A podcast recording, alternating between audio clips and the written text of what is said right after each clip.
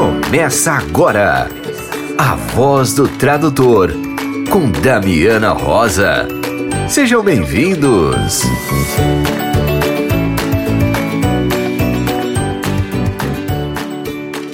Olá, aqui é a Damiana Rosa. Estamos juntos mais uma vez para mais um episódio da Voz do Tradutor. Hoje você vai conferir. A Voz do Tradutor chega a seu episódio de número 201. Na próxima quarta, tem live importante sobre as normas da BNT sobre tradução e interpretação.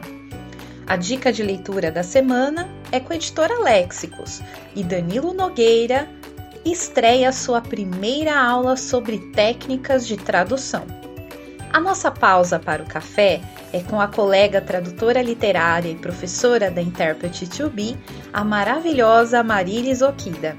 Nós conversamos sobre formação, como ela deu seus primeiros passos na tradução e como se tornou tradutora literária. Conversamos sobre os mitos da área, as alegrias e desafios, os projetos que marcaram a sua carreira, incluindo seu último projeto, que além de fascinante, traz bons ventos para toda a categoria tradutória. Então, vamos lá? Damiana, quais são os assuntos desta semana? Translators One-on-One, em parceria com a Bratis, a IC, a PIC, Bliss e Sintra, convida para uma conversa sobre as normas da tradução e interpretação. A transmissão será pelo canal da Translators One-on-One no YouTube e vai acontecer no dia 29 de junho, às 16 horas, horário de Brasília. Pois é, o tempo passa, o tempo voa editando o episódio da semana passada, levei um susto quando eu vi que já estávamos no episódio 200. E fiquei pensando que eu nunca compartilhei aqui no podcast como que nasceu a voz do tradutor. Então vou aproveitar que estamos no episódio 201 e contar essa história.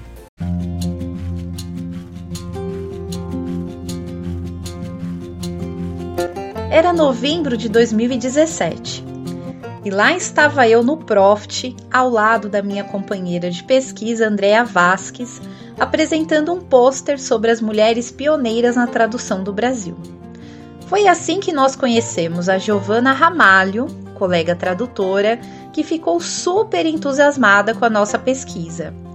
Ah, eu queria entrevistar vocês para o meu podcast. Vamos fazer um programa especial para o Dia das Mulheres que faz parte de uma campanha chamada Podcast é Delas, disse ela. Nós topamos na hora. Em março de 2018, chegou o dia de gravar a entrevista. Estávamos nervosas, era a nossa primeira entrevista sobre a nossa pesquisa. A Andrea veio para minha casa e nós gravamos tremendo igual vara verde. E foi assim que eu participei pela primeira vez de um podcast. Eu já apreciava fuçar no Spotify e ouvir um podcast ou outro, mas participar de um foi algo muito diferente que me marcou profundamente. Eu sempre amei rádio, desde criança. Em casa, a televisão ficava sempre desligada e o rádio comia solto, um em cada cômodo. Eu cresci ouvindo rádio e até hoje ele é meu amigo de todas as horas. Eu chego até a considerar alguns locutores pessoas da minha família. Depois dessa entrevista, eu e Andréia lançamos a fantástica história ainda não contada da tradução no Brasil, e foi aquele frisson no grande ABC começamos a receber uma série de convites de rádios locais para falar sobre a pesquisa. E foi fascinante conhecer as rádios que eu ouço desde sempre, ver os estúdios, conhecer os apresentadores dos programas. Um deles, da Rádio Paraty FM, o Guina Moreira, acabou me fazendo uma proposta. Por ser tradutora, você circula muito bem nos meios de cultura, bem que podia fazer um boletim cultural para os programas de sábado, ele disse. Eu gelei. Imagina, não tenho voz para isso não, respondi. Ao que ele contestou, mas você tem as informações. Eu sempre traduzi cultura aqui na região e conheço os artistas, os filmes a serem lançados, enfim. O Guina tinha razão. eu tomei coragem e gravei o primeiro boletim cultural do ABC, seguindo os conselhos e dicas das amigas comunicadoras Juliana Gobibete e Keila Barassal. E não é que as pessoas gostaram? Logo depois, Felipe Diogo me pediu um boletim cultural para seu programa Espaço da Inclusão, também da Rádio Paraty. De repente, eu estava lá na Rádio Paraty com dois programas na rádio. Foi aí que veio a ideia. Por que não fazer um podcast em que os tradutores pudessem se expressar e informar com a sua própria voz as notícias da área? Isso poderia aproximar os colegas e humanizar o nosso relacionamento, muitas vezes tão frio e distante nos grupos profissionais. Levei a ideia para os colegas. A princípio, todo mundo estranhou a ideia maluca. Não, Damiana, nós não somos comunicadores, nós não temos equipamento, ninguém sabe editar. Além do mais, quem vai ter coragem de te enviar áudio? Mas eu argumentei que seria uma importante ferramenta informativa tanto para os iniciantes como para os veteranos, e com um formato democrático e participativo, os colegas poderiam se entusiasmar. O grupo topou e lá fui eu tocar o projeto. Foi assim que o primeiro programa saiu em 16 de junho de 2018. Eu gravei tudo no improviso. Liguei para os colegas com a cara e a coragem pedindo áudios. Teve gente que riu, teve gente que se negou a gravar. Ah, não, minha voz é feia. Teve quem achasse uma grande besteira ou que eu estava completamente maluca. Mas teve também quem se entusiasmou a Ana Júlia Perrotti, o Danilo Nogueira, a Kátia Santana, que se tornaram grandes apoiadores e figurinhas carimbadas nos programas, a quem devo toda a minha gratidão por acreditar nesse projeto e fazê-lo acontecer. A Raquel Lucas mandou um áudio lindo contando suas impressões do evento da Aptrad lá no Porto. Depois vieram tantos outros colegas entusiastas, como a Lígia Ribeiro, a Márcia Nabrezek, a Érica Lima e seus orientandos da Unicamp e muitos outros. E assim, todos os sábados. Às vezes no domingo de manhã, às vezes no domingo à noite, novos programas foram saindo, contando com cada vez mais participações e mais ouvintes. Até que em janeiro, o amigo Rafael Nimoy, radialista e CEO da Tradusound, que já ouvia o programa, ligou para a gente com um presentão. Vinhetas novinhas e profissionais para a nova temporada do programa que começou em 2 de fevereiro de 2019. Em março, nada mais justo que voltar às origens em contato com os idealizadores da campanha O Podcast é Delas, Rodrigo e Domênica, surgiu a ideia de idealizar dois programas especiais com participação exclusiva de mulheres. Assim nasceram os episódios Lugar de Mulher é onde ela quiser e Que Nada nos limite nem nos defina, com depoimentos, reflexões e relatos de mulheres tradutoras, intérpretes e revisoras foi uma grande surpresa ter visto o engajamento de tantas colegas de diferentes cidades e estados soltando a voz no programa. A Voz do Tradutor chega hoje ao seu episódio 201, com a participação de colegas do Iapoque ao Chuí do Brasil e também dos colegas brasileiros que residem no exterior. Já foram realizados 34 mil downloads dos episódios, uma audiência composta de curiosos, estudantes de tradução e tradutores profissionais e pesquisadores acadêmicos. Foram muitas madrugadas em claro e muitos fins de semana presa no escritório para editar programas e entregá-los à audiência de forma inteiramente grátis. Mas as carinhosas mensagens dos ouvintes que chegam todos os dias são um combustível para eu seguir em frente. Eu desejo do fundo do coração que os colegas se engajem cada vez mais nesse projeto, para que possamos seguir informando, dando voz ao tradutor que faz história e por isso também é notícia. Muito obrigada!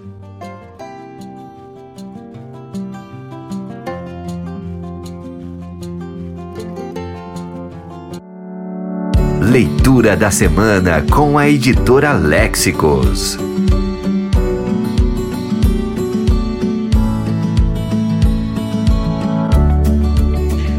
Pessoal, tudo bem? Eu sou a Thelma Ferreira, da Léxicos, e estou aqui com a dica de leitura da semana. Um dos projetos editoriais da editora Léxicos é Tradução em Contexto, uma série dedicada a contos de autores estrangeiros renomados já em domínio público.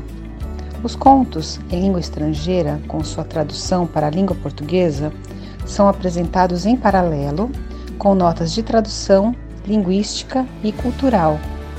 O primeiro volume é dedicado a Mark Twain, que, com sua ironia e humor, nos fala sobre dinheiro e valores. Então, neste primeiro volume, nós temos tradução em contexto, contos de Mark Twain, tradução de Vera Lúcia Ramos, doutora em estudos da tradução pela Universidade de São Paulo. E aí, gostaram da dica? Se quiser adquirir nossos livros, acesse nosso site www.lexicos.com.br. Até a próxima. Um abraço. O avesso da tradução com Danilo Nogueira.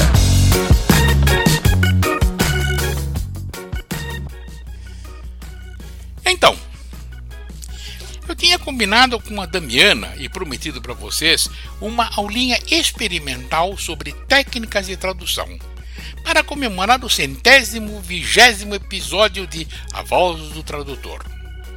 Depois vem a Damiana dizer que o centésimo vigésimo episódio já foi um bocado de tempo, se explicou que patati, patatá, mas acabava quatro e me fez cair do poleiro.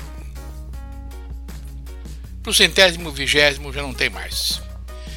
Vê se pode uma coisa dessa, né? Mas olha, o raio da aulinha experimental já estava montada, ao menos na minha cachola mole, e eu vou apresentar de um modo ou de outro. Pretendo apresentar ao menos uma dessas aulinhas por mês, alternando com o meu quadro normal do avesso da tradução. Se a turma gostar, é capaz de eu fazer mais umas coisinhas desse mesmo tipo. A ver, a ver. Tá, agora chega de introduções e vamos ao que importa, que eu já falei demais, meu Deus do céu. Para começar, eu gostaria de falar de um procedimento chamado transposição, que, ao menos para mim, parece ser o primeiro salto felino que o tradutor tem que aprender. Outro dia eu falo dos outros procedimentos básicos, que são sete, e não dá para misturar tudo numa aulinha só tem que ir aos pouquinhos. A transposição para o tradutor significa traduzir uma palavra da língua de partida por uma palavra da língua de chegada que tem uma classificação morfológica diferente. Por exemplo, o inglês tem um verbo, nós vamos traduzir por um substantivo em português. Isso é transposição. É, assim, por exemplo, é, pense em The volcano erupted. Como traduzir erupted?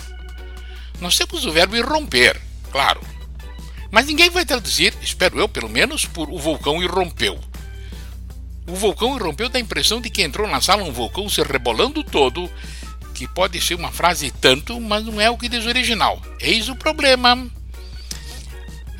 O que a gente diz em língua de gente é o vulcão entrou em erupção, certo? O vulcão entrou em erupção. O que nós fizemos aí? Bom, a gente traduziu um verbo em inglês, erupt, por um substantivo português, erupção. Olha, deixa eu te contar uma coisa. Se São Jerônimo me dissesse que eu vou poder ensinar uma coisa e só uma coisa para a turminha que quer aprender alguma coisa comigo, eu ensinaria isso. Quando uma tradução literal não funcionar, tente primeiro de tudo, traduzir o verbo inglês por um substantivo português. Esse é o primeiro entre todos os saltos felinos do meu estoque. Há outros, mas esse é o primeiro. Quando você traduz um verbo em inglês por um substantivo português, a frase fica sem verbo. E frase sem verbo não pode. Então você tem que achar um verbo para essa frase. Um verbo que combine com o substantivo. Para usar o termo inglês, que está também sendo usado em português, um verbo que participe de uma collocation com o substantivo escolhido. O problema com as tais as collocations é que nós não temos em português um bom dicionário, aliás, não temos nenhum dicionário de collocations. Temos em inglês, mas não funciona para português. Não funciona para português porque inglês é uma coisa, português é outra, uma coisa é uma coisa, outra coisa é outra coisa. Pronto. Para piorar, eh, não existe regra para as collocations. Por isso, a gente tem que cutucar o bestunto para ver o que, que se coloca bem com a palavra que temos de usar. Isso é uma questão de criar um repertório bom em português. Ler muito, ouvir muito, prestar muita atenção no que lê, para ver se na hora que você precisa da collocation, paft, aparece o raio da collocation. Nem sempre é fácil, mas olha, se você quer moleza, larga de traduzir e vai plantar minhoca, meu. Vai plantar minhoca que dá mais certo. É, isso que eu mostrei acima, a história do raio do vulcão, é o que se chama de uma transposição obrigatória. Quer dizer, a gente não tem opção. Ou ao menos eu nunca encontrei, sei lá. É capaz de alguém encontrar, Deus sabe. Mas há um vasto espectro que começa nas transposições obrigatórias, passa pelas transposições recomendáveis e termina nas transposições opcionais. Um bom exemplo de tradução recomendável é The General Reviewed the Troops. Poderia ser o general revistou as tropas. Hum. Mas para a maioria dos leitores, pelo menos, isso significaria que o general eh, andou fuçando nos soldados, vendo os bolsos deles, as mochilas, cantil, para ver se tinha um baseado no bolso, alguma coisa pior ainda, né? O mais comum é o general passou as tropas em revista, onde o verbo inglês, mais uma vez, é traduzido por um substantivo português. E mais uma vez nós precisamos desenterrar das mais profundas brengas do nosso assunto um verbo apropriado para formar a frase. Aqui é passar, a gente passa as tropas em revista. Entre as transposições opcionais, uma que eu gosto de citar é Me. Claro que você pode traduzir por beije-me, literalmente, está perfeitamente correto.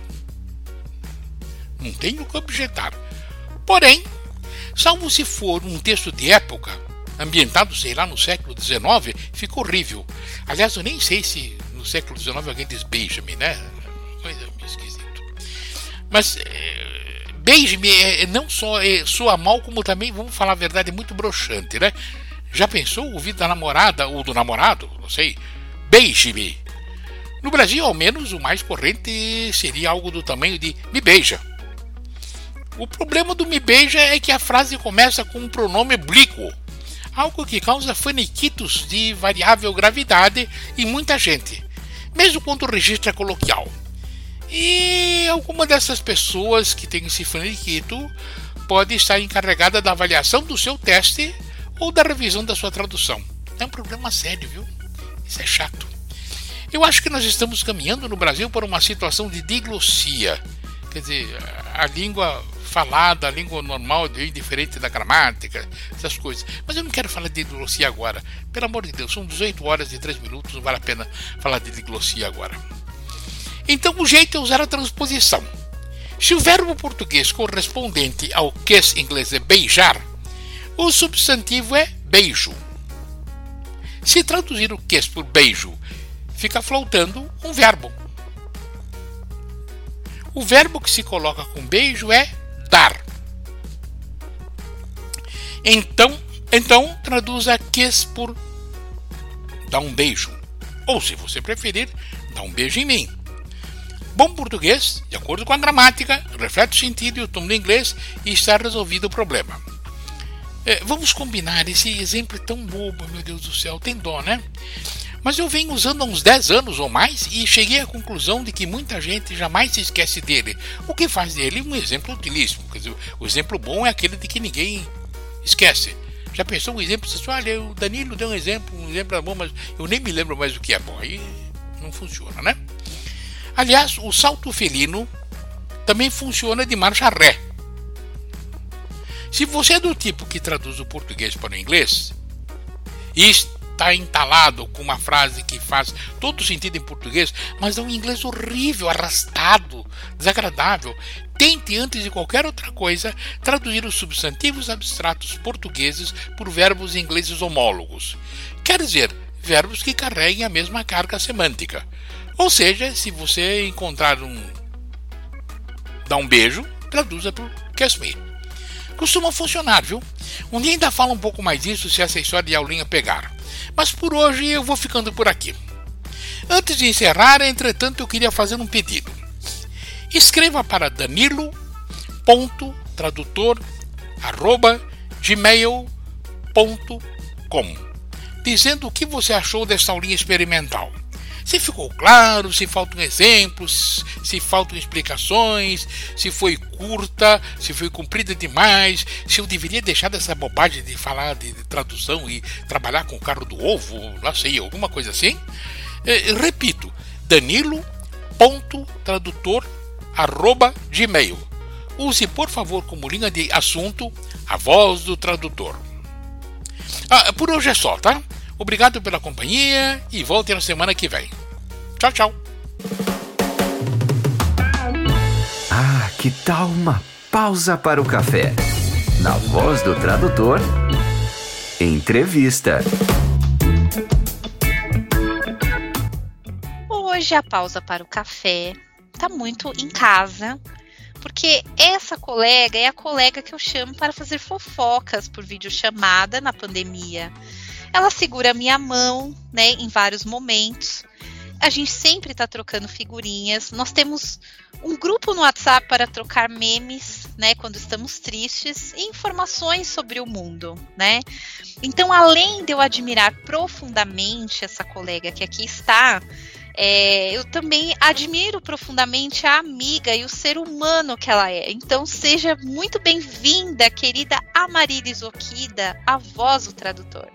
Oi, Damiana, muitíssimo obrigada. É uma honra e um prazer estar aqui, finalmente participando da Voz do Tradutor.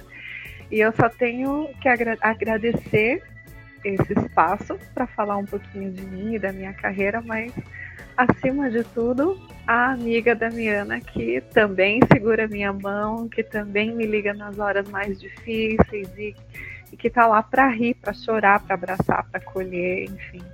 É... É, é que na tradução, né, nós somos uma família, né? É, não tem jeito. Eu acho que o melhor amigo do tradutor é o tradutor, porque ele conhece os perrengues da profissão, ele sabe né? É, é, quando a gente conta os nossos ossos babados, o amigo tradutor nos entende perfeitamente. Então acho que isso é um, algo que nos conecta, né, Amarilis? Mas a Amarilis não nasceu tradutora, né, Amarilis? Então, nesse podcast a gente gosta de resgatar as histórias, porque eu sei que vocês ouvintes que estão aí na graduação, passando perrengue na Xerox, né? Pegando metrô, avião, trem para ir para a faculdade. E aí pensa, nossa, essa galera aí já nasceu pronta, né? E não é verdade, né? Tradutores literários também passam perrengue e a pequena Amarilis um dia teve que decidir sua profissão. Como é que foi isso? Como que uh, o mundo das letras chegou na sua vida e por que a tradução? Eu acho que foi intuitivo, foi destino mesmo, por eu ter nascido num lar bilíngue, é, família nipônica. Meu avô só falava japonês. Ele falava português com uma dificuldade muito grande. Eu levantava todos os dias às 6 horas da manhã e ia com ele até o São Paulo Shibu para buscar o jornal, porque ele só lia jornal em japonês também.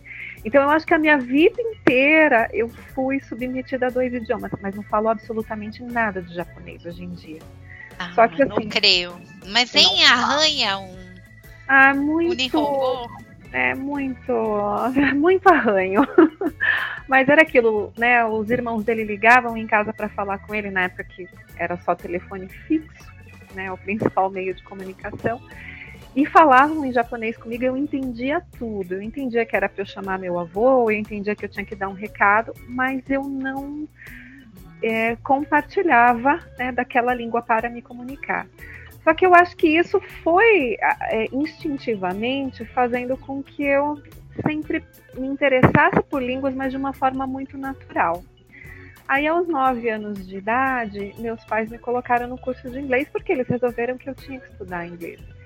No começo eu fui assim, meio, poxa, mas eu brincava a tarde inteira, agora duas vezes por semana não vou mais poder brincar, né? vou ter que ir pro inglês. Nossa, mais coisa para eu estudar. Uma tragédia infantil. É, porque eu já passo a manhã inteira na escola, depois ainda vou ter que ir pro curso de inglês. Aí depois do inglês, eu mesma quis fazer o espanhol. Então, as coisas foram acontecendo. E ali eu vi que línguas era a minha paixão e que eu não tinha nada que eu fosse fazer que me deixasse mais feliz. Até tentei, me formei em prótese dentária no ensino médio, fiz escola técnica, porque aquela coisa, né? Meu pai queria que eu fosse advogada, advogada eu sabia que eu não queria ser, mas dentista ele aceitou, então eu falei, então vou ser dentista. Me formei em prótese, que foi ótimo, porque daí eu tive certeza que eu não queria aquela vida mesmo. Meu Deus. É, é, também a gente pegou a fase forte dos cursos técnicos, né? Sim. Era, foi muito a nossa geração, né? E é porque praticamente substituía né, a graduação normal, o ensino médio regular. Não tinha isso, ou era um ou era outro. Mas foi ótimo porque eu vi, realmente não, eu quero trabalhar com línguas. Mas o que, que eu vou fazer? Porque eu sabia que eu queria trabalhar com línguas. Nessa época eu já tinha sido convidada a dar aula de inglês, porque eu já estava me formando do curso, voltei de intercâmbio. Eu estava ali com 15, 16 anos. Já sabia. Você fez intercâmbio mas... onde? Eu fui para o Missouri. Universidade de Kansas. Nossa, galera tradicional ali, né? É. Mas eu fui porque eu sabia que não tinha brasileiro, que eu ia ter que me virar, que se eu me perdesse na rua eu ia ter que, sabe, Isso me é verdade. Eu, assim, foi uma coisa proposital para eu abrir. E sim, passei vários perrengues, como essa, né, de, de me perder, e daí eu ter que voltar e, e, tinha que perguntar em inglês, e as pessoas falando em inglês, e eu achando que, meu Deus do céu, não estou entendendo nada. Então foi um baita aprendizado. Quando eu voltei, fui convidada a dar aula na mesma escola em que eu tinha feito o curso por sete anos. E iniciei a carreira. Só que ao mesmo tempo tinha uma coisa dentro de mim que falava: ah, eu não quero dar aula a vida inteira, eu quero trabalhar mais com o idioma, eu quero que ele seja mais presente na minha vida. O que, que eu posso fazer? Aí do meu, no alto dos meus 16 anos, peguei aquele guia do estudante, profissões de A a Z e fui. Meu, eu, eu fiz isso, cara. Agora ele é um site, o guia do estudante. A gente Não comprava é... aquela bíblia, né? Cursos Exato. do Brasil. O que, que tem para fazer? E aí eu vi que tinha relações internacionais. Eu falei, esse negócio me interessa. Mas só tinha na Universidade de Brasília. E eu morava em São Paulo. Eu falei, não, não é, não é possível que não tenha nada aqui que eu não possa fazer. Aí falaram para mim, vá lá fazer comércio exterior. Eu assisti uma aula de comércio exterior como ouvinte, para ter certeza que eu não queria também. Porque quando eu vi... matemática, né? É, e aquele monte de taxas e, e, e, índices de não sei o que lá, eu falei, meu Deus, é tudo que eu não quero. Não, eu quero trabalhar com língua, língua viva, aquilo tal como ela é. Não aulas de estatística, né? Dá é... até um arrepio. Quem é de humana sente um arrepio na espinha. Não, só, só para converter, né? Quando a gente precisa fazer algum tipo de conversão, então tudo bem. Mas é, eu sabia que era esse o máximo que eu queria. Não queria estatística, não queria logística, meu Deus do céu. Então, abri lá no guia do estudante o tradutor. Olha, isso aqui pode ser. Eu já traduzia letras de música, já traduzia alguma coisa para os colegas. Porque daí tem isso, né? Se é a única colega que, faz, que fez inglês e que falava outra língua, você acaba virando sem querer a tradutora e a intérprete da galera, né? Ah, porque vai vir o primo americano de não sei quem. Você é a única que conseguia se comunicar com a pessoa. Então você já fazia aquela ponte sem querer. E aí eu descobri que eu podia fazer disso uma profissão. Então, aos 15 anos de idade, eu decidi que eu ia ser tradutora e intérprete. Então, já corri atrás disso. Meu vestibular foi para tradutor e intérprete. É, não passei na FUVEST, não fiquei triste porque eu ia ter que fazer letras, eu não queria, não tinha o curso de tradutor. E aí eu passei na São Judas para o curso de tradutor e intérprete, por lá fiquei, porque eu falei, é isso que eu quero. Na época era bem pouco lugar também que oferecia o curso, aí tinha a Unibero, acho que nem existe mais. É, a Unibero era tipo a o Olimpo das faculdades de tradução na época, né? Pois, mas acho que a gente tinha que escolher, se não me engano, de, num determinado ano você era. era tradutor ou intérprete, né? Tinha alguma história assim. É, isso mesmo. E na São Judas você saía com as duas graduações, com as duas licenças ali, né? Eu falei, é isso que eu quero para minha vida. E a São Judas também era uma excelente faculdade, até hoje, né? É uma faculdade de referência, né? Na época ela era super bem vista no mercado. E aí começou, né, os primeiros congressos ali da minha vida, as primeiras semanas que eles faziam de letras junto com tradução, porque são áreas irmãs, né? Elas caminham juntas. Então, sempre que acontecia era letras e tradução. E era muito legal. E assim, era realmente o que eu queria, porque a gente lidava com a língua desde as suas origens e toda a, a parte cultural, os países envolvidos, enfim. E as técnicas em si, né? Sair uh, sabendo da parte técnica o que, que eu tinha que fazer. Agora, como você falou, isso fez de mim uma tradutora? Não. Todos os anos de graduação, depois de pós-graduação, eu saí tradutora? Não. É que assim, eu vejo a graduação como a gente construiu o alicerce para levantar o prédio, né? Eu fico, eu fico assim, brava quando o pessoal fala assim, ah, eu fiz a graduação, não me serviu de nada. Eu falo, ah, não. Porque a gente tem uma base ali que vai ser. É, a gente enxerga o potencial dela no futuro, né?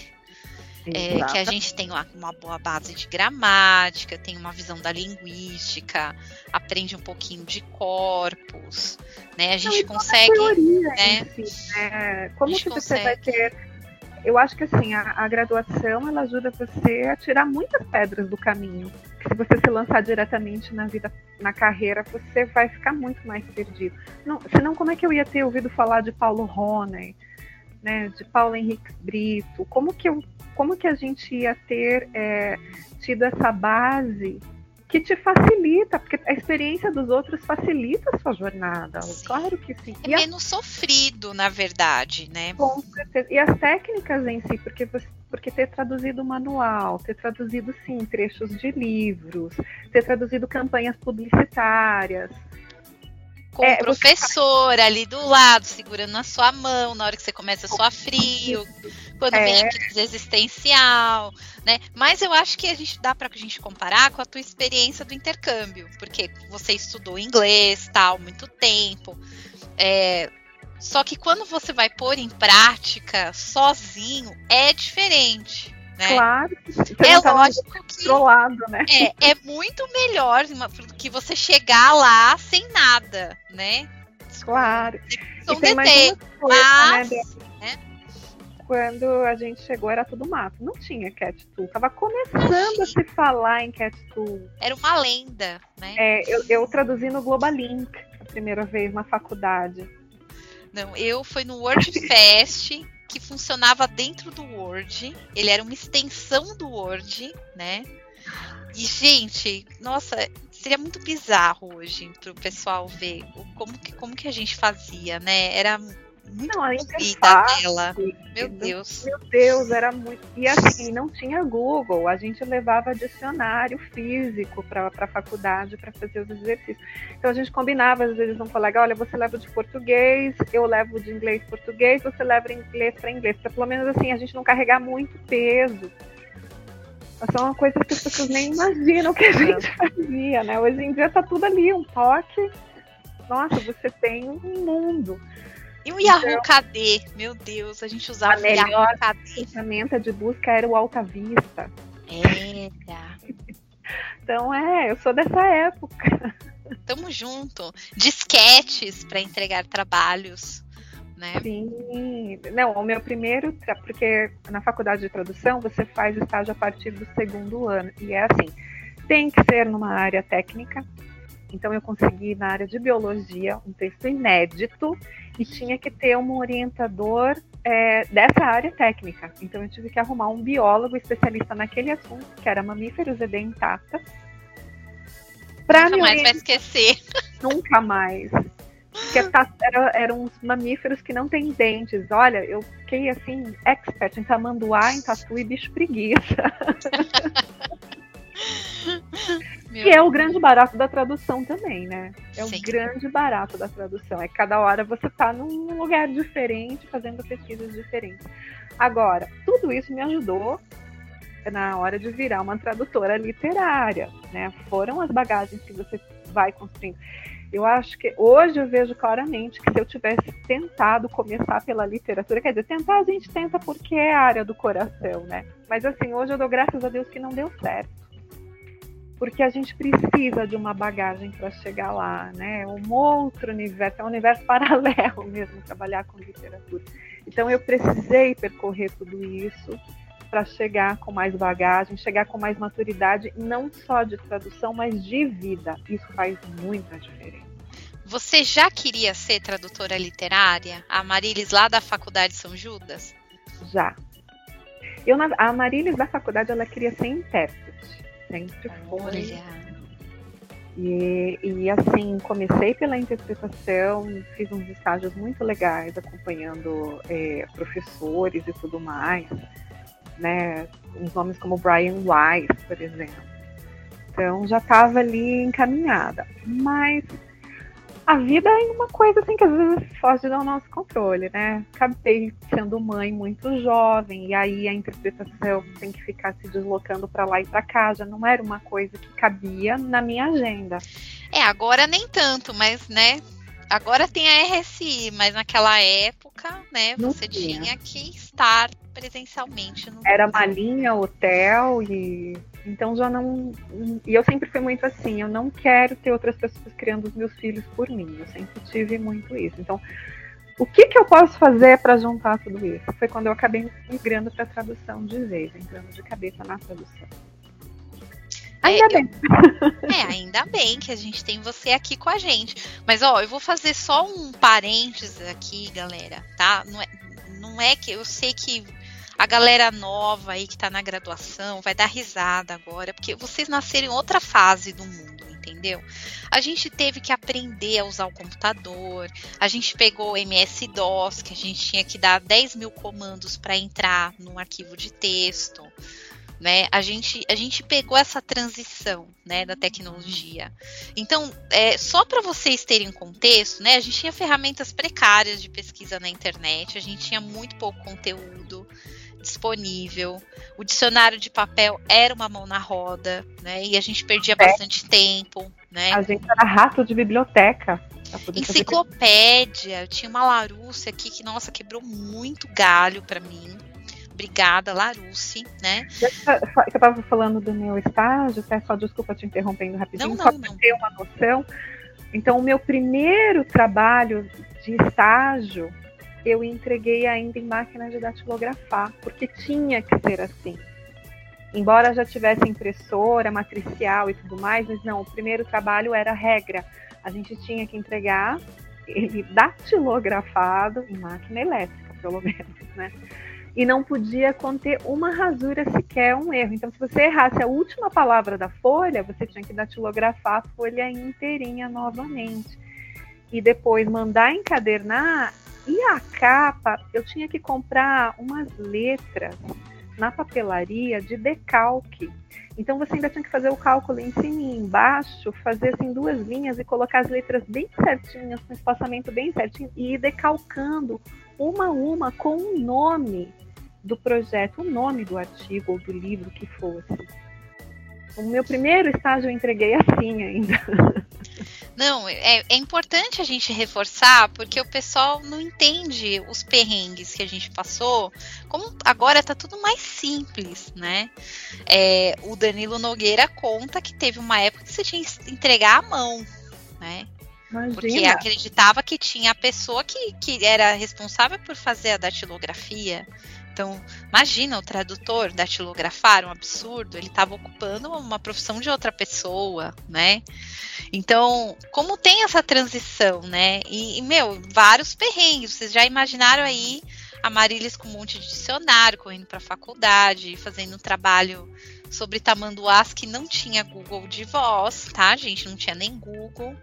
Né? Então é, é, importante ressaltar como hoje tudo é mais fácil, né? Por isso que quando vocês falam algumas coisas, a gente fala, ah, gente, vocês é tudo mais fácil, vocês ficam bravos com a gente, mas vocês têm que entender que a gente viveu uma realidade muito terrível. Não, ali era perrengue, né? Era. Não tinha, a gente fazia a cópia, mas a cópia era para nós, porque a gente tinha que entregar o arquivo original, então a gente xerocava para a gente ter uma cópia nossa, porque é um, um dos jeitos de fazer backup. inclusive. um backup bem espaçoso, cheio bem... de graças.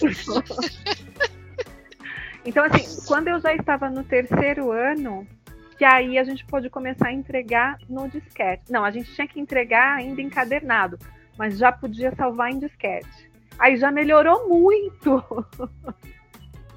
Nossa, gente, o disquete, para instalar um programa, você precisava de tipo 50 disquetes, né? Porque ele, ele era muito limitado. É, é interessante a gente rememorar essas coisas. Os arquivos de hoje jamais caberiam num disquete, né?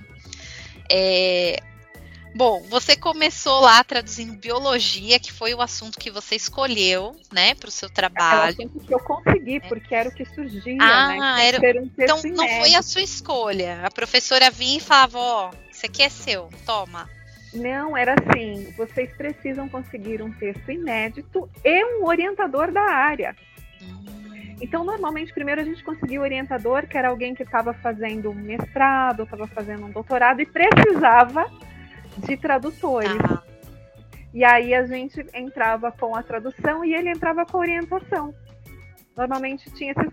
Era de tudo. Teve uma menina, eu lembro na época, que traduziu é, sobre cortes de carne. Enfim, eram os assuntos assim mais loucos, mais variados. Bom, e a, a Marilis passou na prova de fogo ali, né? Como é que foi a sua experiência numa tradução técnica? Você curtiu ou foi desesperador? Ou você riu de nervoso? Eu acho que na época a gente nem tinha noção que o que a gente estava fazendo era uma tradução técnica. A gente ainda nem. É, eu tenho que fazer isso porque eu preciso me formar. Tá. Hoje, mas hoje, olhando para trás, eu falo, não, a gente até que fez tudo certinho, né? Porque a gente foi ao zoológico fazer pesquisa. Eu falo a gente porque era eu e mais uma amiga, tá? Era em dupla, pelo tá. menos no quarto ano que era individual. Então nós fomos ao zoológico, a gente conversou com tratadores. Era o que a gente podia fazer na época. Como não tinha internet, a gente tinha que fazer pesquisa de campo. Então a gente foi lá ouvir quantas formiguinhas ou quantos cupins um tamanduá comia por dia e a gente anotando tudo. E para tudo foi assim, tudo que eu fui fazendo naquela época é, foi assim, com muita pesquisa, muito empenho.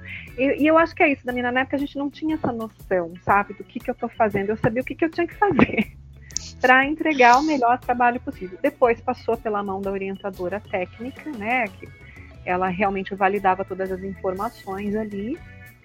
E é aquela coisa, extensão de América do Sul. Então, às vezes, a gente ligava para falar com pessoas de outros países. E era uma fortuna fazer uma ligação internacional. Era, era caro. Né? E ruim, né? Era caro e era uma chamada bem ruim.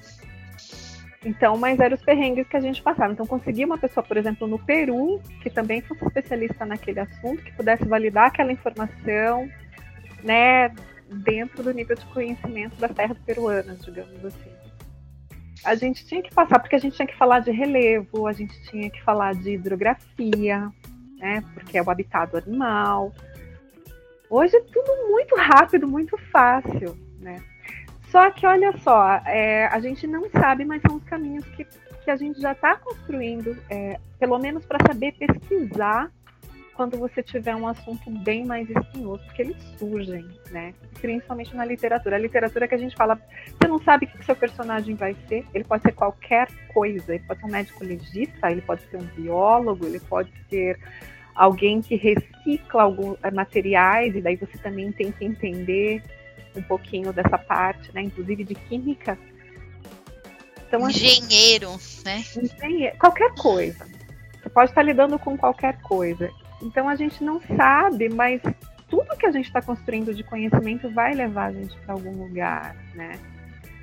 É, é, como eu disse, não, é, a gente não tem essa noção. Sabe o que, que eu nunca esqueço? A gente está falando aqui de tradução técnica, a, a, tradução do meu primeiro manual na faculdade, como um exercício.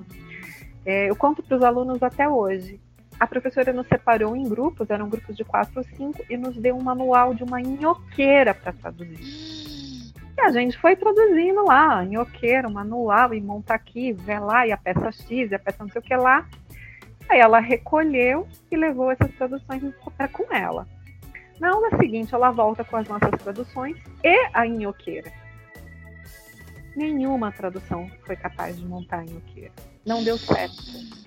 Ela tinha umas 10 traduções na mão e nenhuma montou aquela inoqueira. Então a gente começa a se dar conta, né? Opa, as coisas não basta realmente eu saber as palavras em inglês e em português, porque isso a gente sabia, e que a gente não sabia os dicionários estavam ali, mas a tradução é feita de alguma coisa a mais. Sim. E é, é, é essa a, a, mágica da tradução, né? Do, do quebra-cabeças da tradução. Porque a gente tem que fazer escolhas o tempo inteiro, né? E as melhores escolhas possíveis para aquele material que a gente está lidando naquele momento, né? É, e não é entender para mim, é entender para o outro. Para o outro. Agora, bom, você fez a São Judas, se formou. Como é que foi o teu processo da faculdade? Porque eu falo que todo mundo passa por uma crise existencial tremenda quando a gente aquela crise que bate quando a gente, meu Deus, eu vou terminar a faculdade agora, o que vai ser da minha vida? Onde eu vou agora, trabalhar, o que eu vou fazer? É, eu não sou estudante, também vou ser desempregada. Né? É, meu Deus, e agora? Porque assim, eu, eu, eu sinto que quando a gente é jovem, a gente planeja a vida até a faculdade. Né? Como se, ah, eu vou fazer a faculdade, serei feliz para sempre. Mas a gente, e agora? E depois? Você teve é. essa crise? Eu tive, mas ela assim, é que veio muita coisa junto. Então, no último ano da faculdade, eu casei, eu tive um filho. Nossa, Aí, tipo, você juntou tudo, tudo no, tudo no combo. E foi TCC com estágio, trabalhando fora. E aí, quando eu me formei, eu mudei de estado ainda. Não só de cidade, eu mudei de estado. Então, foi muita coisa junto. Jesus! Aí, primeiro, eu fui tratar de entender o lugar que eu estava morando. para eu começar a, a, lidar, né? Só que tem essa coisa, o que, que eu faço agora? O que, que eu faço com esse diploma? Eu sabia as técnicas da tradução e da interpretação, mas eu não sabia que eu ia ter que ser empresária. Nunca tinha me passado pela cabeça que eu ia ter que ser empresária. Isso é uma coisa que a gente vai aprendendo na marra tudo bem. Aí até me indicavam amigos, normalmente, ah, a fulano tá precisando de uma tradução, tem uma amiga que é tradutora, acabou de se formar. Até a pessoa me procurava, eu nunca vou esquecer que o meu primeiro trabalho já fora da faculdade foi é, uma versão para uma fábrica de descartáveis. Então eu tinha que ficar traduzindo todos os componentes químicos dos pratinhos de festa, do, do filme do, de PVC, sabe? Foi isso, meu primeiro trabalho. Mas assim, como que eu orço isso? Como que vem esse arquivo? Porque isso era, ia para um site para dizer para o cliente, olha, é, porque lá na faculdade eu já vinha os arquivos todos bonitinhos para a gente fazer, né? E agora, como é que eu tiro disso aqui do site para eu ter o arquivo editável, sabe? Eu não sabia como é que eu vou falar para o cliente que tem que ser assim. Então foram esses perrengues na vida que a gente vai passando e vai aprendendo. É, né? a gente não sabe cobrar, não sabe se organizar, não sabe. É, eu falo que todo mundo, você é iniciante, por favor, pesquise aí, faz um curso de educação financeira. Faz né? Tem até na Fundação Bradesco, tem de graça. Eu vou deixar até o link na, na descrição do podcast. Mas comece a pesquisar sobre essas coisas, porque como a gente trabalha muito por projeto, a gente tem que ter essa alma aí de autônomo, de né, saber se bancar, né? E prazo, gente, porque prazo na minha cabeça era até a aula seguinte que podia ser na semana seguinte, só que na vida real é muito diferente. Às vezes o negócio chega de manhã, tem que estar entregando à tarde, mas você dá conta? Não sei, eu nunca tinha parado para pensar nessas coisas. Eu não sabia nem me organizar com relação a prazo. É que nós somos muito de humanas para pensar em números, né? Eu, por exemplo, paguei um mico essa semana porque a voz do tradutor completou 200 programas e eu não percebi. né? Aí quando eu fui subir o programa, né? Aí eu olhei e falei, meu Deus do céu, estamos em 200 programas. Eu, a gente não se atenta, talvez, a essas questões dos números, como uma é, pessoa de exatas. É, mas Nós precisamos que... desenvolver, né, Amarilis? A gente precisa desenvolver, Dani, mas eu acho que a única coisa que as graduações pecam é não dar esse suporte, porque que nem agora lá na Be, Primeira coisa que eu falo para os meus alunos é se cronometrem. Vejam quanto tempo vocês levaram para fazer essa tarefa, mas com tudo, com o seu cafezinho, com aquele lanchinho que você parou para ir à tarde, com aquela pausa para ir para o banheiro, porque você tem que contar tudo isso no seu dia. Então, é a primeira coisa que eu falo para eles, se cronometre. Eu, e, e, e, vamos aproveitar esse, esse cronômetro para a gente quebrar um paradigma aí. Porque, olha, eu recebo, sei lá, acho que toda semana eu recebo umas 5, 6 mensagens me perguntando, Damiana, quantas palavras eu tenho que traduzir é, por dia? Né? E aí eu, eu dou uma risada meio nervosa, né? Porque isso é muito relativo, né, Amarines? É, me ajuda a explicar para a galera, é um, porque... É um assunto que você domina mais, um assunto que você domina menos. Qual é a quantidade de pesquisa que você vai fazer para traduzir uma palavra, às vezes? E tem a questão de que, tipo, não é uma competição. Tipo, não, não é, gente, que, ó, eu e a Maria somos tradutoras, a gente fala assim, é, a gente tem um arquivo aqui de duas mil palavras, vamos ver quem traduz primeiro, né? Não é assim, porque tem que levar em consideração a qualidade também desse material. Então, a gente fala para cronometrar para se conhecer. É, não para ficar postando, olha, hoje eu quebrei o meu recorde, eu traduzi os é de palavras por hora. Para né? você ter uma noção da sua capacidade diária de produção. Porque aí você vai conseguir é, saber quanto tempo você precisa para executar um determinado trabalho, né? Principalmente aí, quando você é, domina ou não a área. E aí, o cliente pergunta, e aí, é possível? E aí você pode falar, olha, é possível ou não, não é. Eu vou precisar de tantas horas a mais. Né? Se você não tem essa noção, você não vai saber em quanto tempo você vai desenvolver o projeto. Eu recomendo sempre assim, pegar trechinhos de textos variados, cronometrar, que aí você já tem uma noção. Né? E também assim, um slide é diferente de um site, que é diferente de uma legenda, que é diferente, né? Então é legal a gente se conhecer, né?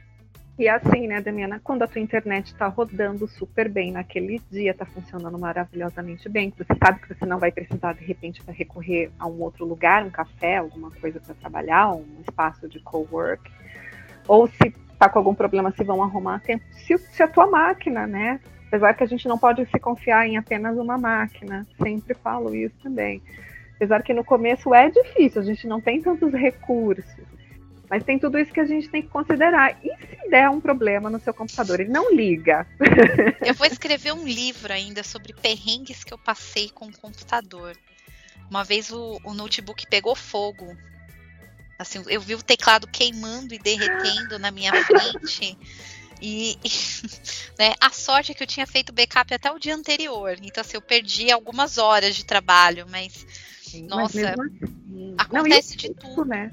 Né? Acontece. E, gente, não é tanto tempo assim. Tá? O último livro que eu entreguei para editora na semana passada, eu vou te falar que eu, teve dias que eu cheguei a trabalhar umas 14 horas naquele livro. Dessas 14, umas 8 deve ter sido fazendo pesquisa. Que eu acho que, assim, em termos de dificuldade, de complexidade, foi o livro mais complexo que eu produzi na minha vida. Não por causa das palavras, as palavras eram, me eram conhecidas, mas eram os costumes do lugar e, e, da época, e mesmo muito cheio de detalhezinhos. Eu me vi pesquisando tipos de iscas de pesca. Meu Deus. Sabe? E era literatura, era uma ficção, era um romance. Mas isso tinha um peso e era fundamental para a história. Então eu tive que saber a ah, isca de mosca. E no começo eu pensei, ah, é mosca, deve ser o bichinho, né? Mas como é que ele coloca no anzol? Não, aí eu fui saber que isca de mosca é uma isca artificial. E daí ela é, ela é confeccionada com vários tipos de materiais, dependendo do tipo de peixe que você quer pescar, sabe? É, e é isso a vida. Então, assim, às vezes para traduzir um parágrafo eu levei ali duas horas. E tá tudo bem né? Então eu, eu recebo essas mensagens angustiadas e eu fico rindo de nervoso, porque eu falo, meu Deus, mas ele tá angustiado com uma coisa que eu todo, sabe, todo mundo passa por isso. Ai, Damiana, eu sou muito lento, será que eu vou conseguir trabalhar na área? Não é, mas tem assuntos que a gente vai ter que parar a vida para fazer uma super pesquisa, né? E assim, a, a, a alma do tradutor é a alma de pesquisador, né, Marilis? Se não gosta é. de pesquisar, aí a área tá errada, né? É a curiosidade saudável, que a gente fala, aquela curiosidade saudável. Se você não é curioso, você está realmente na área errada. E essa é a coisa fantástica de se conversar com tradutores, porque eles podem conversar sobre iscas de peixe. Né? Assunto não falta, não falta.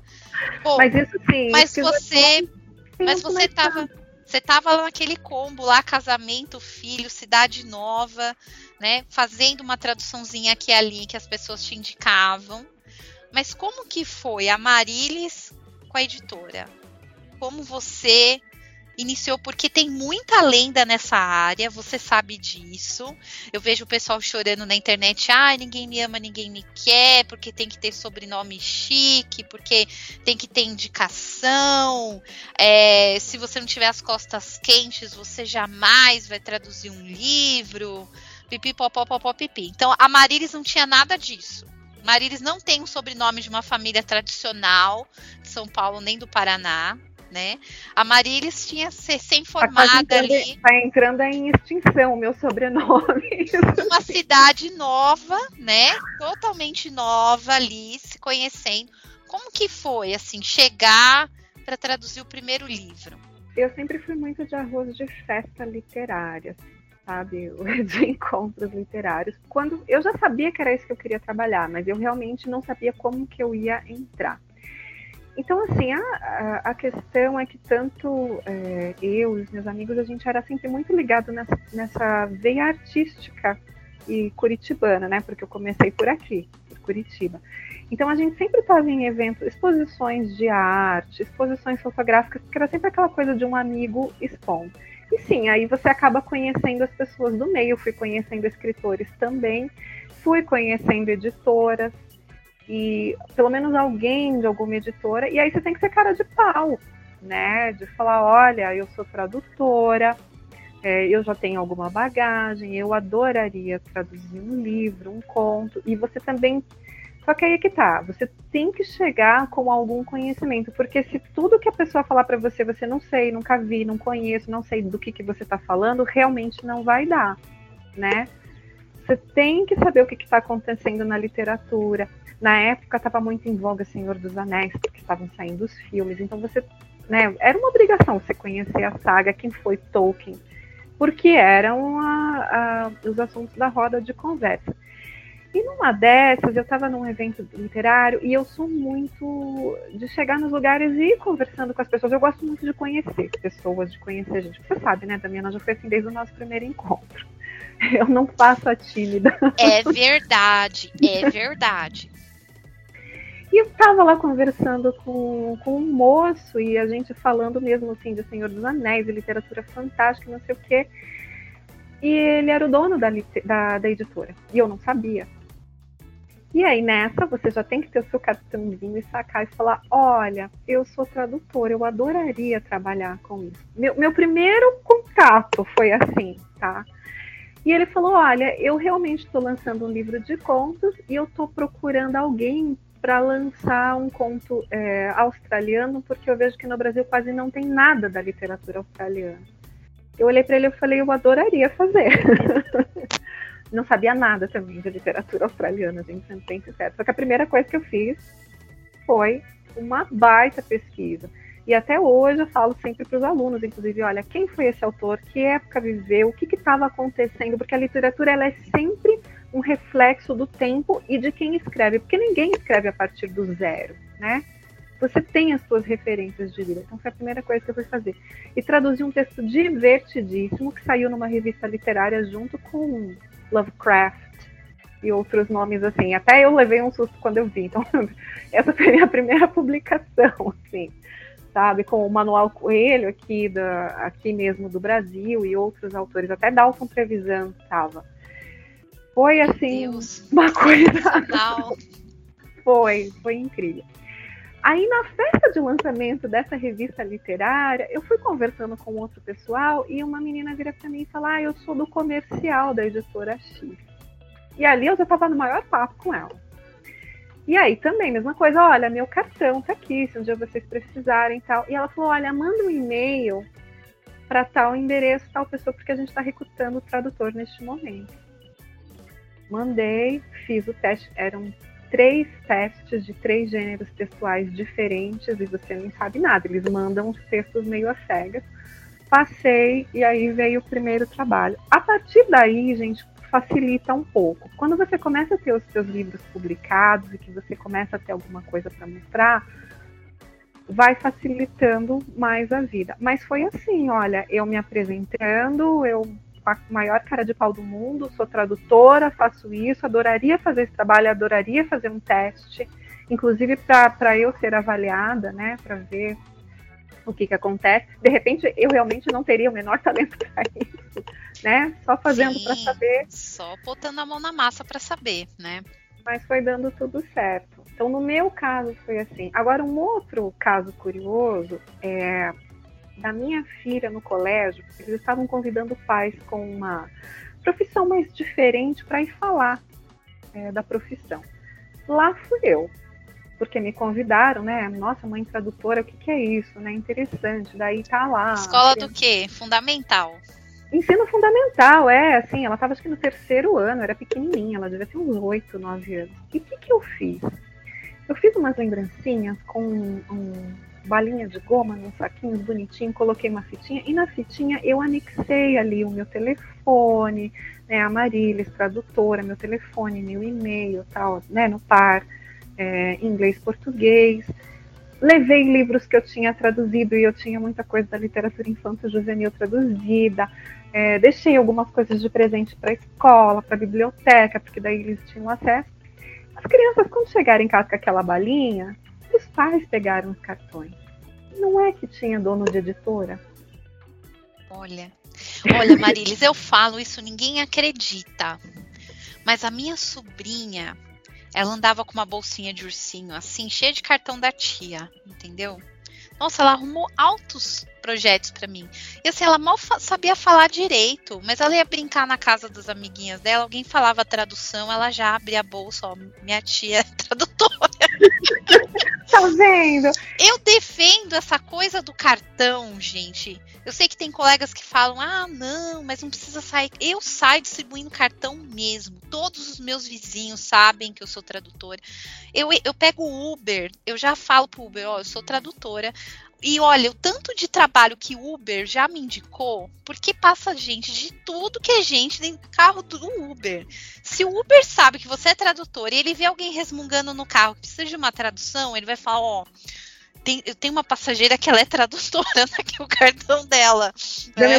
Uma, nessa de Uber, eu peguei o, o, o Uber, o motorista, ele tinha uma empresa de vans e ele faz locomoção das bandas quando vão se apresentar, sabe, nos estádios, na pedreira. E uma vez ele levou o Bon Jovi, inclusive. E aí eu falei, moça, eu sou intérprete, sou tradutora, e aí deixei meu cartão também. E de vez em quando aparece alguma coisa.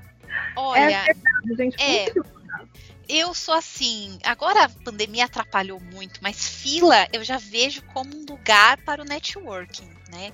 Eu já entro na fila, as cinco pessoas da frente, as de trás já sabem que eu sou tradutora, já tenho o meu cartão, né? É, isso é, é primordial, assim, porque é, essa coisa do boca a boca, e assim, Amarilis, uma coisa importante que você falou, essas reuniões, né, da área literária, lançamentos de livros, é, sempre tem encontros de escritores da sua cidade, né? É, encontros literários sobre ah, vamos ler um livro juntos. Sempre vai ter um escritor, sempre vai ter alguém de editora, porque é, é rato de cultura essas pessoas. É.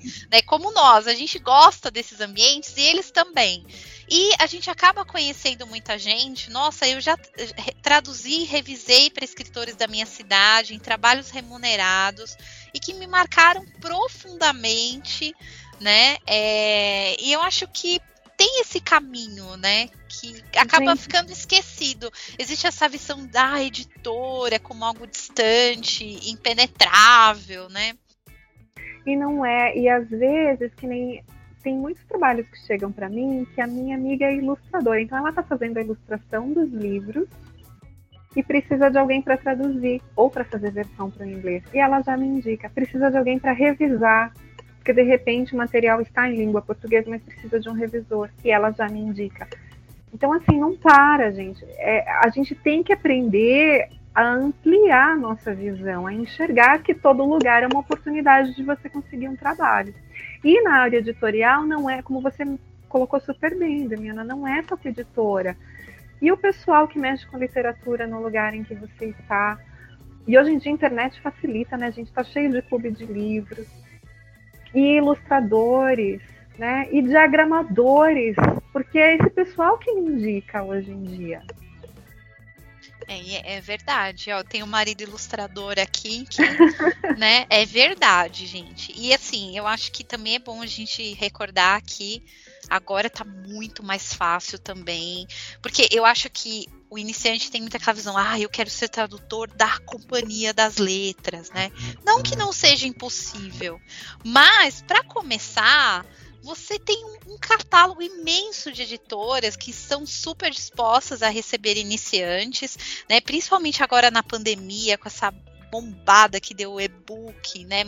Eu, eu fiquei muito feliz, Amarilis, de ver lá os indicados a Prêmio Jabuti de tradução, várias editoras que eu não conhecia, né? Que eram editoras pequenas e que estão fazendo um trabalho de qualidade e agora tem um forte para elas, né? Tem, tem vários projetos muito bacanas.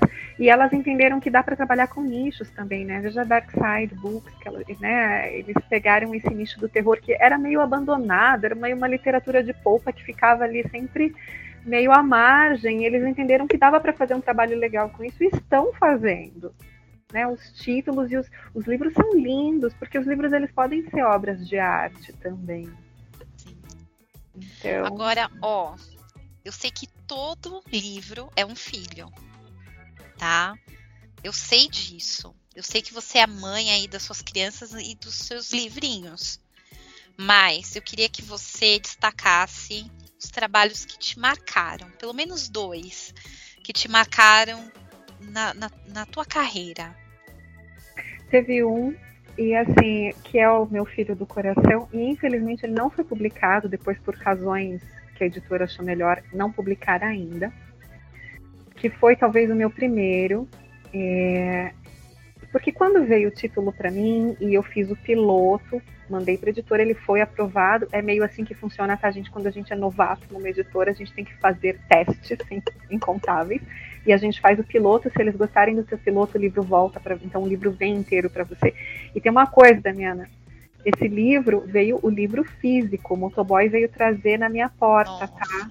Eu traduzi a partir de um livro físico. Eu entendo. Eu já legendei vídeos que o motoboy vinha trazer o DVD, a fita VHS.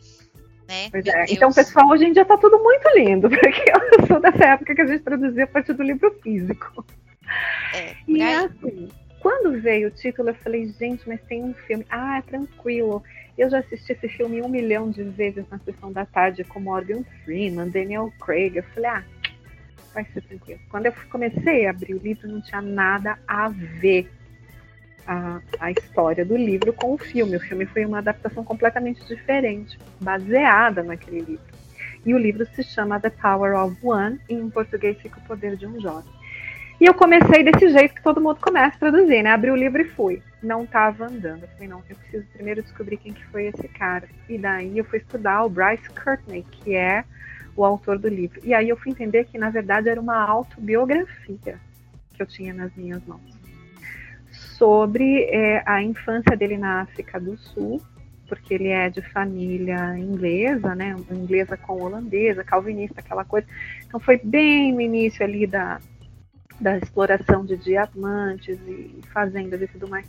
Então eu tive que voltar e tomar um banho de história sul-africana, porque eu não sabia nada e eu vi como eu era ignorante, sabe? Então fui estudar sobre todas as guerras, tive que estudar realmente geografia sul-africana, então tipo de vegetação, porque tudo aparecia no livro, era extremamente importante. E eu só pensava, não vou dar conta. Não, eu vou. eu fiz chorando, mas sabe, eu falei, Meu não, eu Deus. vou fazer, eu vou fazer e virou uma questão de honra, assim. Então, por toda a minha inexperiência, mas por todo o valor que tinha aquilo, ele ele ficou exilado na Austrália porque ele se recusou quando veio o apartheid, ele se recusou a ficar numa escola só para brancos. Ele queria ficar com os amigos negros. Então eles deram mais ou menos a opção assim, olha, ou você vai para a escola de brancos ou você vai embora do país. E ele foi embora do país. Então, assim, para mim, nesse sentido, foi muito forte, muito impactante, né? Eu estou falando aqui muito por alto, mas é um livro muito denso, muito intenso, que exigiu muita pesquisa e um livro que eu tive que me desconstruir de várias maneiras, me reconstruir. Então, eu acho que esse livro ele é muito importante para mim porque ele me tornou uma profissional melhor, mas antes de tudo, um, uma pessoa melhor, sabe? Com outras visões, assim, de, de vida. E, e tudo mais. Então esse que ainda não foi publicado. Tenho, tenho esperança de que um dia será. Oremos, vamos querer Oremos. ler essa tradução da Marilis. Oremos. Ah, é difícil sim escolher, né? Esse tem um outro que é o do Peixinho Zumbi, que é o livro preferido do neto do William, do Lucas, porque também foi meu primeiro livro assim infanto juvenil eu não tinha a menor noção que eu tinha talento para escrever para esse público, porque quando veio, apesar que eu imaginei assim, ah, vai ser tranquilo de fazer, né? Quando eu vi a quantidade de trocadilho, de pegadinha, cada página que eu virava, eu tinha que ficar quebrando a minha cabeça. Eu acho infantil um inferno. Ele é muito. Porque tem muitos jogos de palavras, né? Exato. Todo mundo acha, Mas... ah, infantil é mais fácil. Hum, não. Mas eu me encontrei. acho que assim, a categoria que eu me encontrei. E eu acho que deu certo, porque a editora foi mandando vários outros títulos enquanto juvenis. Eu falei, acho que legal. ficou legal. E agora o último é esse aqui, o queridíssimo que tá aí, né? Que eu tava, até te mandei as fotos aquele dia, esse da Margaret esse, Esse livro, a Marilis me fez chorar, tá? Vou contar aqui para ficar registrado para o futuro que eu estava aqui feliz e contente, eu sei lá o que eu estava fazendo, eu estava no Profit.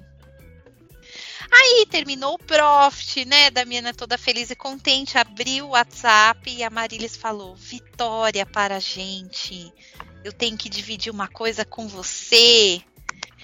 E quando ela me mandou as fotos, eu comecei a chorar, porque eu fiquei muito emocionada, porque essa é uma luta tão grande da categoria tanto, por tantos anos, de tentar é, fazer as pessoas enxergarem que sem o tradutor a gente não tem acesso à literatura internacional, que o tradutor ele vai colocar a alma dele naquele livro e que se a gente traduzir o livro com cinco tradutores diferentes, ficarão cinco lindas traduções, mas ficarão cinco traduções diferentes por conta das escolhas que cada um vai fazer, né? E existe uma batalha gigante, né, de valorização do, do, do tradutor literário, questão de direitos autorais e, e coisas simples, muitas vezes, que a gente fala, poxa, é importante ter o nome do tradutor na capa do livro, porque a gente entende que é aquele livro a partir do olhar da tradutora Marilis, das escolhas da Marilis, né? E a gente teve uma fase tenebrosa na literatura do Brasil, que nos créditos não entrava o nome do tradutor. Né? Então o tradutor era um, um, esquecido, um anônimo, né? Depois de muita batalha, né, voltou lá com o nome bem pequenininho lá no meio dos, do, da, dos outros créditos. E aí a Marilis, né, 2022, vou até recuperar o dia aqui, a Marilis, ó, dia 17 de junho de 2022, a Marilis me manda, olha isso, o nome dela na capa da do livro. Aí eu já fiquei super emocionada, mas não parou por aí, Amarilis. Então, por favor, conta essa história. Como é que foi? A editora já tinha te avisado que seu nome ia sair na capa. É, Conta os bastidores pra é. gente. Eu vou contar lá do início, quando ele me convidou para traduzir esse livro, Damiana, porque é o seguinte: é, gente, é um livro da Margaret Oliphant. O que, que aconteceu? Em 1870, saíram duas biografias de duas mulheres, as duas principais escritoras inglesas, né? Que é a Jane Austen e a Mary Mitford. E eu já achei muito legal, porque ele falou assim: eu, eu queria que fosse você porque como o livro é escrito por uma mulher a respeito da vida de duas mulheres, eu gostaria que fosse uma tradutora. Então isso eu já achei muito legal. Uau! Né? Essa, essa visão, esse olhar. Como que é o nome da editora? Arte e Letra. Gente, Arte e Letra. Vocês vão entrar lá e vou mandar Parabéns, Arte Letra. Você é uma editora especial, porque a gente precisa valorizar as editoras que têm um trabalho sério nesse país, certo? Então vamos todo mundo aplaudir, seguir nas redes sociais, vamos comprar os livros, né? E vamos valorizar o trabalho ético das boas editoras. Não é, porque eu já achei que isso já foi um cuidado imenso. Com certeza. Né? É um livro todo feminino e é ele foi traduzido porque tem um clube de livros feminino que se chama Colher de Chá, fica no Rio de Janeiro. E elas estavam é, lendo Jane Austen e elas queriam alguma coisa que complementasse a leitura delas com uh, fatos realistas, com biografias e tudo mais. Então elas acharam esse texto da Margaret Oliphant, que na verdade eles, né? A editora Arte Letra com o Clube Colher de Chá, e aí eu fiquei honradíssima com o convite, poxa, ter sido escolhida para ser a tradutora, né, a traduzir essa obra. No dia do lançamento, a Colher de Chá me convidou. Tá? Esse livro ainda é exclusividade deles. No, agora no segundo semestre que vai ser realmente publicado para o público em geral. Mas aí a Colher de Chá me convidou um domingo à tarde para participar do lançamento do livro. Então também foi assim uma reunião pelo Google Meet. Tinha um monte de participantes, eu não sei quantas, mas foi muito legal, Damiana, porque eu fui tratada como convidada de honra. Isso nunca tinha me acontecido na vida também. Sabe, só faltou estender o tapete vermelho para eu entrar. Meu Deus. Sabe, do pessoal tá é, postando no Stories, ah, encontro com a, com a tradutora, e aí o print da tela, e eu com aquelas caretas todas falando, mas sensacional. As pessoas realmente interessadas em saber a respeito do processo de tradução. Me perguntaram sobre a, sobre a pesquisa que eu fiz no livro, o que, que eu descobri, algum fato inédito. Porque esse aqui, na verdade, ele é um manifesto feminista, esse livro pode ser que muita coisa que esteja aqui para os dias de hoje esteja até meio ultrapassado, mas se a gente levar em conta que é 1870, duas mulheres que decidiram não se casar, que bancaram as famílias financeiramente por meio da escrita delas, né? Isso é, na época, um ato revolucionário. Se hoje não deixa de ser, para a época, então 200 anos atrás, foi um ato revolucionário. E aí também a minha identificação, porque eu sustento a minha família por meio da minha escrita. Né? Também. Também. Então foi assim uma honra imensa. E, e a gente tocando nesses aspectos. Depois, é, o Tiago, que é o dono da Arte Letra, me liga e fala assim: ah, vem buscar aqui o teu exemplar, que foi o dia que eu te mandei a mensagem. Gente, e tem um café maravilhoso, tá? Ninguém faz as melhores tortas e os melhores cafés. Eles são os melhores da cidade. Então fui lá, fui com uma amiga e a gente passou uma tarde lá, conversando, tomando café, vendo outros livros. Quando eu pego na mão que realmente eu vou folhear e abrir, que eu chego na última página, e é a última mesmo, tchan, tchan, tchan. está lá sobre a autora na página 78 e toda a biografia da Margaret Oliphant. E na página 79 está lá sobre a tradutora e está a minha biografia. Eu nunca imaginei uma coisa dessa na minha vida. Eu vim da folha de rosto, lá dos créditos, depois eu vi meu nome nas capas, mas eu nunca tinha me deparado com uma biografia de tradutora, assim, né, a minha biografia num livro. Eu levei um susto, mas foi um susto muito bom, muito gostoso de, de, de tomar, por mais sustos assim. Não, eu fiquei pulando aqui na sala. Olha, olha que legal, que legal, né? Porque assim, poxa, é, é uma coisa tão simples, na verdade, e, e, que faz tanta diferença. E é a gente dar o braço a torcer de que teve o trabalho de alguém ali que, né, aquele livro, ele, ele aconteceu, lógico, tem muitas pessoas envolvidas dentro, né, de uma editora para fazer um livro, né, acontecer, mas a gente tem a tradução a partir do olhar dessa tradutora, né, é, e a gente se identifica mais com determinados com determinados estilos de tradução, com determinados, né? Eu gosto, por exemplo, de olhar quem traduziu, né? Eu, eu tenho o costume de, ah, nossa, esse livro tava. Eh, esses dias a minha sobrinha tava andando com um livro aqui. Aí eu. Ela, ah, eu amo esse livro. Aí eu vi lá que é uma colega nossa aqui de São Bernardo que traduziu. Aí eu peguei, entrei no LinkedIn dela, mostrei para ela, olha, tá vendo esse livro aqui que você ama? Foi traduzido por essa pessoa, né? É, e eu acho que quando a gente coloca o nome do tradutor na capa, é isso que a editora tá fazendo, né? Então, assim, ó, já fiquei toda embananada aqui, porque fiquei emocionada de novo, mas é, eu queria aproveitar aqui o momento para te agradecer por ter compartilhado esse momento comigo, porque tornou o meu, o meu dia muito mais feliz. Né? A gente ter esperança, que é algo que a gente fala e as pessoas são tão ranzinhas às vezes quando a gente fala sobre isso. E eu acho que é algo tão simples. E também por você ter vindo aqui na Voz do Tradutor, né, com toda a sua generosidade, compartilhar isso com todos os ouvintes, né? Porque eu acho que daqui 200 anos alguém vai ouvir essas conversas que a gente tem e eles vão falar: olha, foi aqui que aconteceu, né? E depois, agora, né? Eu espero, né? Agora todos os livros saem na capa, né? A gente tem essa, esse desejo para o futuro, né? Então, assim, eu agradeço muito a sua generosidade de compartilhar isso com a gente.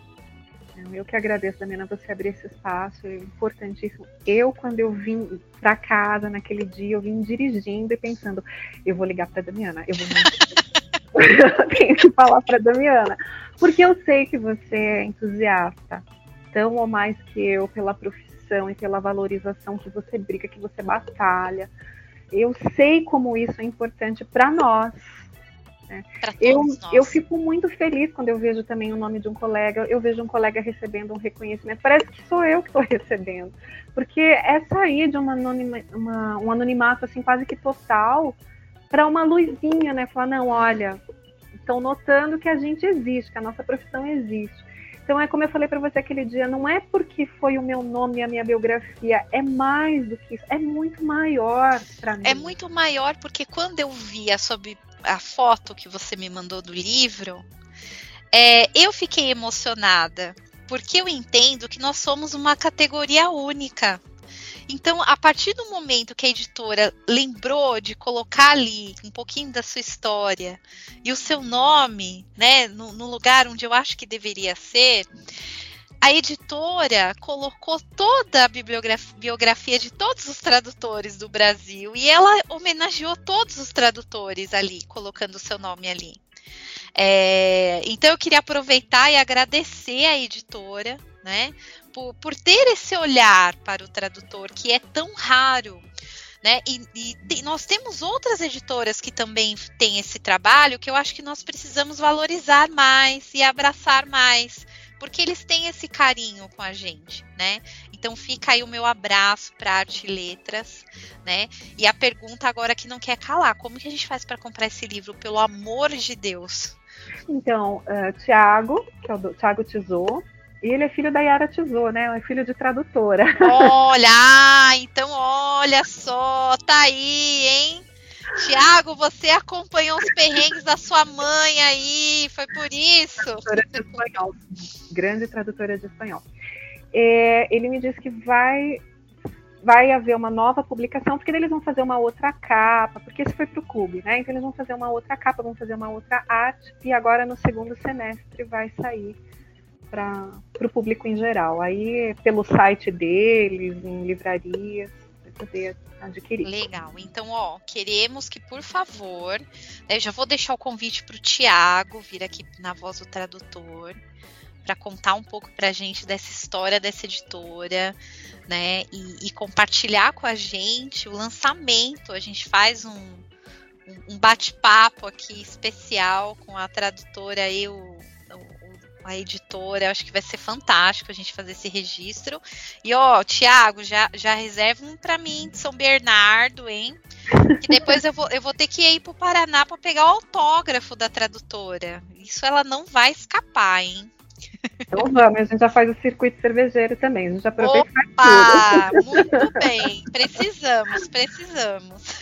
Mas Dami, muito obrigada por abrir esse espaço, deixar eu contar um pouquinho do meu trabalho, que eu faço com tanto amor. Porque assim, o que me emociona e o que eu falei lá no encontro também com as meninas do Colher de Chá, que é lógico que eu saí, né, toda emocionada, é essa valorização pelo trabalho que a gente faz com tanto amor, com tanto carinho, é empenho, é dedicação, é noite que às vezes a gente fica sem dormir, é um termo que fica encafifado na cabeça até que você encontre o, o par que você considera perfeito né, todo um quebra-cabeça que, que é a mente e o coração ali o tempo todo. É você se colocar no lugar da personagem para sentir o que ela sentiu e você poder trans, transportar aquela emoção para quem vai ler.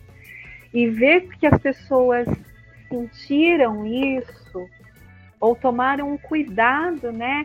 Me deram todos os, os caminhos para que eu pudesse fazer um bom trabalho. Isso é, gente, não tem preço tem valor e é um valor inestimável. Então também agradeço você por estar tá me permitindo contar essa história. Imagina, eu, é uma honra receber você aqui.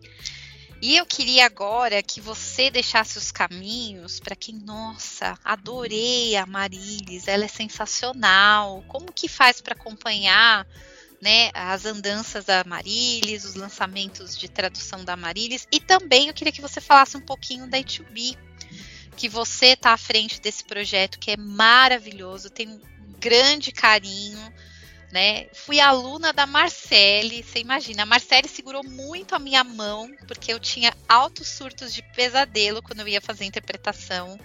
Ela é uma mãe, a Marcele, para mim. Eu queria que você, né, lógico, desse aí as suas redes sociais, como que o pessoal te encontra e falasse um pouquinho sobre a E2B também. Então vocês podem me encontrar no LinkedIn e também no Instagram como Amarilis Okida, são as minhas redes profissionais. Lá eu vou contando o que, que eu estou fazendo, o que, que eu estou aprontando, tanto é, a Marilis Tradutora quanto a Marilis Interpret Be. Na Interpret eu sou coordenadora pedagógica do curso de tradução a Marcélia de interpretação, a Marcélia que a Dani já falou que adora.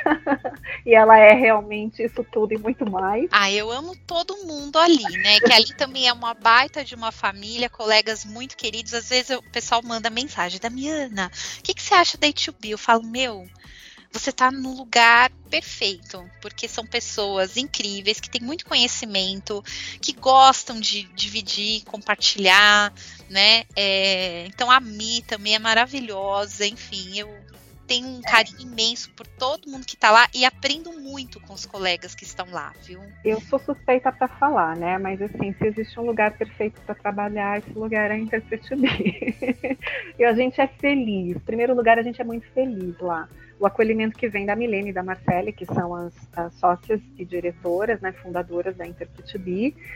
É, elas são pessoas incríveis, são pessoas maravilhosas, e, e isso passa para o resto da equipe. A equipe, como você falou, a gente tem uma preocupação de sim, todo mundo lá é super bem preparado, todo mundo tem diplomas e certificados, é super atuante na área de tradução, cada um super atuante no seu nicho, no nicho em que leciona, mas tem uma outra coisa que é importante para a gente, é a pessoa que está lá. Então a Interpret2B, ela é uma entidade, a gente fala que é isso, é uma entidade, é uma grande organização em que todo mundo né, dá o seu tanto para aquilo funcionar. É um lugar que não tem é, disputas, não tem competitividade, não tem nada disso. Tem um colega realmente segurando na mão do outro e puxando. Vem porque a gente entende que se um subir, todo mundo sobe, né? É assim que funciona. E então é esse projeto de as pessoas poderem experimentar um pouquinho é, de ou acho que assim, da maioria dos nichos da tradução, né? A gente, que nem eu sou professora de tradução literária, claro, porque a minha área de atuação, 90% do meu trabalho dentro da tradução é na literatura. Então, eu sou professora de tradução literária, temos a Ana Olson com marketing, porque é a área de atuação dela. E assim é uh, como a gente estabelece, né? Para a gente poder passar para os nossos alunos o dia a dia real daquele início da tradução. Então a gente vai colocar o aluno maluco com prazo, a gente vai colocar um maluco, o aluno maluco com o tipo de texto que ele vai enfrentar, o tipo de pesquisa, mas de novo, num ambiente controlado, né? A gente já sabendo ali para onde. E assim, a gente quer que vá para esse lugar, porque é melhor passar os perrengues com a gente ali do que na vida real, né? A gente procura, na verdade, compartilhar os nossos perrengues para que o aluno realmente saia preparado, não só do ponto de vista das técnicas de tradução, mas do ponto de vista do mercado. O que, que o mercado espera de você? Então é sair sabendo sim fazer um orçamento, quanto cobrar, quanto tempo você vai precisar para executar aquele projeto. Então é em todos os níveis. E, Damiana, eu não posso falar muito agora, mas eu já vou te adiantar que a gente está vindo com uma surpresa, porque a Interpretib não para de inovar, vem coisa é. nova por aí. O pessoal é, uma, é criativo, hein? É uma ideia que a gente já está amadurecendo desde o ano passado. E é mais um passo que a gente vai dar, que assim, a gente estava precisando dar esse passo. Então vem um, uma coisa nova aí, muito legal e que vai trazer, acho que, bastante valor para a tradução e para a interpretação, para esses dois universos. Uau! Então, ó, atenção, Mima! Maimi, vocês vão ter que vir aqui contar essa novidade pra gente, hein? Em primeira mão. Hein, Amarilis? Você conversa com as meninas aí que Pode vamos ser. querer essas novidades aqui na nossa mesa, hein? Por enquanto só nós três estamos sabendo, nem os professores estão sabendo. então, ó, Quando, a primeira quando... mão que eu tô aqui, tô vazando informação, Daniela. quando tiver as novidades, queremos aqui em primeira mão na voz do tradutor, porque eu acho que o ouvinte já tá todo lá. Meu Deus, o que é, né? Porque eu já fiquei aqui nervosa, entendeu? Já fiquei ansiosa para saber. Então, depois, por favor, tragam essas novidades para os ouvintes, que eu tenho certeza que eles vão amar, porque vocês sempre se preocupam em fazer coisas que agreguem, que somem a categoria. Então, muito obrigada, tá? Vou deixar um beijo aqui para mim, para Marcele, para Milene, e enfim, a gente vai se encontrando. E ó, Marilis, fica então o aviso, por favor, volte para avisar quando o livro tiver já disponível e aviso o Tiago que queremos ele aqui, ué, para ele contar um pouco da história da editora, né? Eu acho que vai ser fantástico. Pode deixar, eu já vou falar com o Thiago hoje. Falar, olha. então, ó, Marilis volta em breve, né? Mas um beijo e queremos você de volta. Já já tá avisado, hein? Ah, muito obrigada. Obrigada, gente, que, pessoal que está ouvindo. Obrigada, Damiana. Um beijo para todos. Você acabou de ouvir A Voz do Tradutor, com a tradutora, intérprete e professora Damiana Rosa. Na semana que vem, tem mais.